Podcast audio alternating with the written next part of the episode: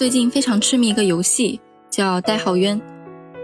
忠诚和背叛会顷刻反复，爱意和杀意也可以并存。这确实是一个很新奇的游戏。曾经那些女性向、乙女向的游戏，女主呢，说实话，都不可避免的带着那种傻白甜的气质。有时候我反而觉得，他们塑造的那些反派还更有魅力一些。在那些游戏里面，复仇和上升仅仅依靠着另外一个更强大的强权，是迷路里面突然出现的总裁，完颜困境里面突然的救场，以及那些权威至高的人给予的最轻而易举的保护，是上位者对下位者完全的碾压。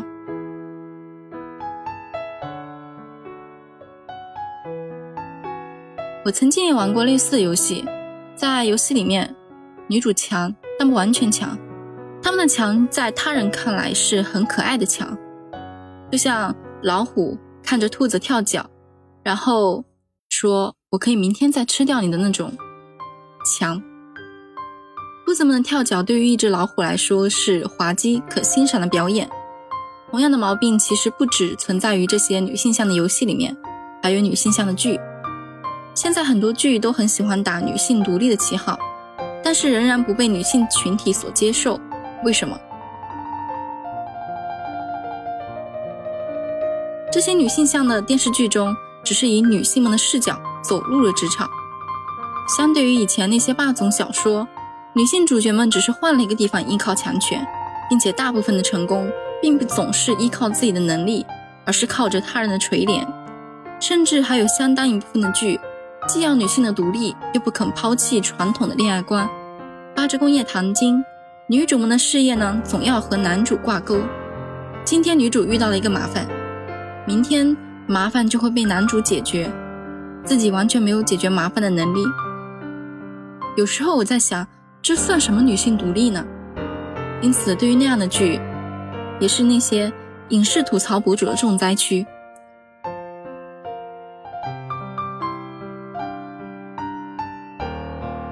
但是代号渊现在给我的感觉非常不一样。首先，女主设计来说，抛弃了以往那种傻白甜的博弈。男主和女主不是老虎和兔子的游戏，而是二虎相斗又相依，是角斗的爱恋。当然，也不只有爱恋。在三国时代中，必然有一些时代的局限性。但是这个游戏最大体现了什么叫做历史仅供参考，参考那些激烈的、刺激的、精彩的。而不是参考那些糟粕的、压制人的，尤其是对于女人的规矩。那么在游戏里面呢，女主男装的时候，基本没有人看得出来她是一个女性，没有人觉得有什么不妥，说明同样的工作，女主可以做得同样好，甚至是更好。这是一种女性能力的肯定。卡着很多人的敌方 BOSS，在度假的时候看到我们的女主女装，即使认出来了，也不过是一句。在西凉部落里面，女人称王的事情多了去了，这有什么好稀奇的？是的，好像是没有什么好稀奇的。在游戏里，NPC 们认为相当正常的事情，反而会让现实生活中的游戏玩家们震惊。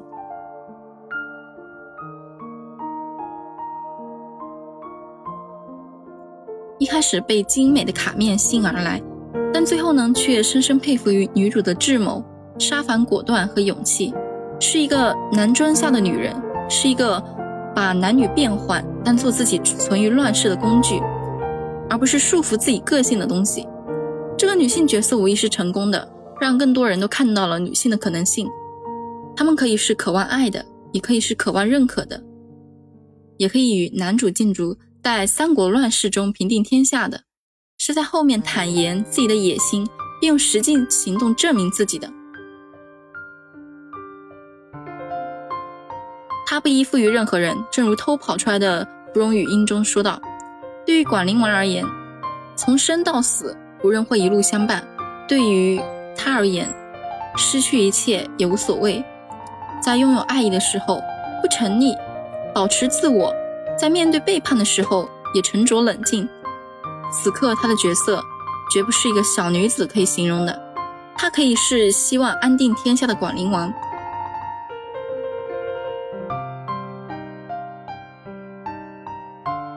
在这个游戏中，玩家们的变化也让我感到非常开心。一直以来，女性呢都被认为是不善谋略，在游戏方面仿佛失去了天赋。知乎话题热榜中曾经就有一个这么一个话题：和女朋友玩双人成行是什么体验？里面充斥着对女性朋友们的游戏水平的吐槽。一个地方跳了很久都没有跳过去，男生们理解不了。可实际上，女性们在成长过程里并不支持有太多的游戏练习。而男性打游戏只要不过分，就会被认为男孩子嘛很正常。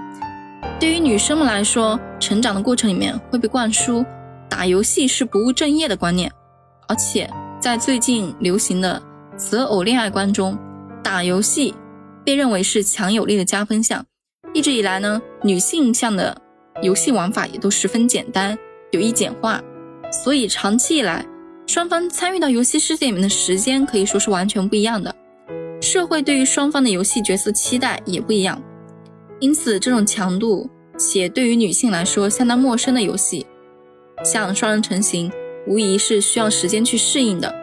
但那个话题里面的人并不理解，女性一直承受着慢半拍、蠢、过于感性、情绪化、缺乏逻辑的标签，这在游戏领域呢极为严重。而代号渊一开始的复杂配卡以及游戏的其他复杂机制，确实是让很多玩家们措手不及。但很快，在社区论坛中，精彩且多样的攻略就出现了。小到养卡配对，大到打法，各种不同的阵容策略，都让我见识到了细节和逻辑。女性从来不是不善于某种行为，只要可以，她们也可以做得很好，甚至是更好。正如官方所希望的那样。忠诚和背叛会顷刻反复，爱意和杀意也可以并存。这不是一个简单的恋爱游戏。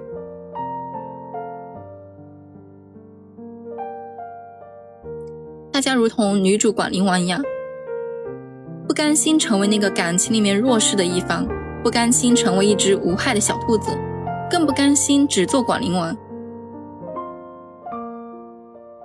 慢慢的，他们心里不是深宫的妃子。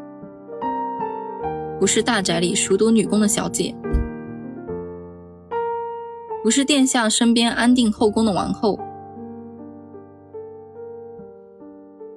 而是一个有野心、有谋略、有一切很少用在女性身上的赞美词的那个广陵王。